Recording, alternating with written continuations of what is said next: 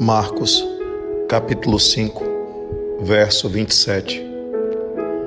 Ouvindo falar de Jesus, veio por detrás, entre a multidão, e tocou na sua veste. Será que você ainda duvida da fé? Não se tratava da veste, se tratava dele se tratava de uma conexão, se tratava de uma sintonia, se tratava de uma comunhão, se tratava de um pensamento. Se eu conseguir pelo menos tocar na veste dele, eu alcançarei a cura porque eu estou desenganado deste mundo, desenganada deste mundo, eu estou desenganado dos médicos, da medicina. Tudo que eu procurei, eu não consegui encontrar resposta. Tudo que eu busquei não me deu retorno e eu me sentia, inclusive, pior.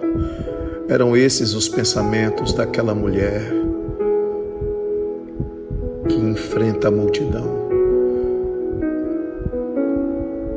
para um único gesto. Um único gesto. Tocar nas vestes dele na orla de seu manto, tocar nas vestes dele, com um único pensamento: se eu tocar, se eu conseguir tocar, eu ficarei curada. Porque eu creio que ele é o Rabi, eu creio que ele é o Messias, eu creio que ele veio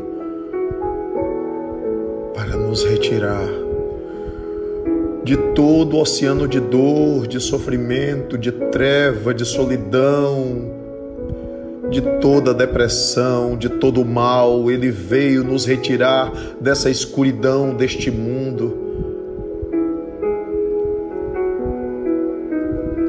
Mas ela precisava tocar. E a multidão tocava Jesus, mas não daquele jeito.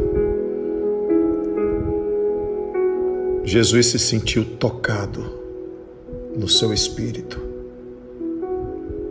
Ele dirá: Alguém me tocou diferente. Alguém me tocou diferente.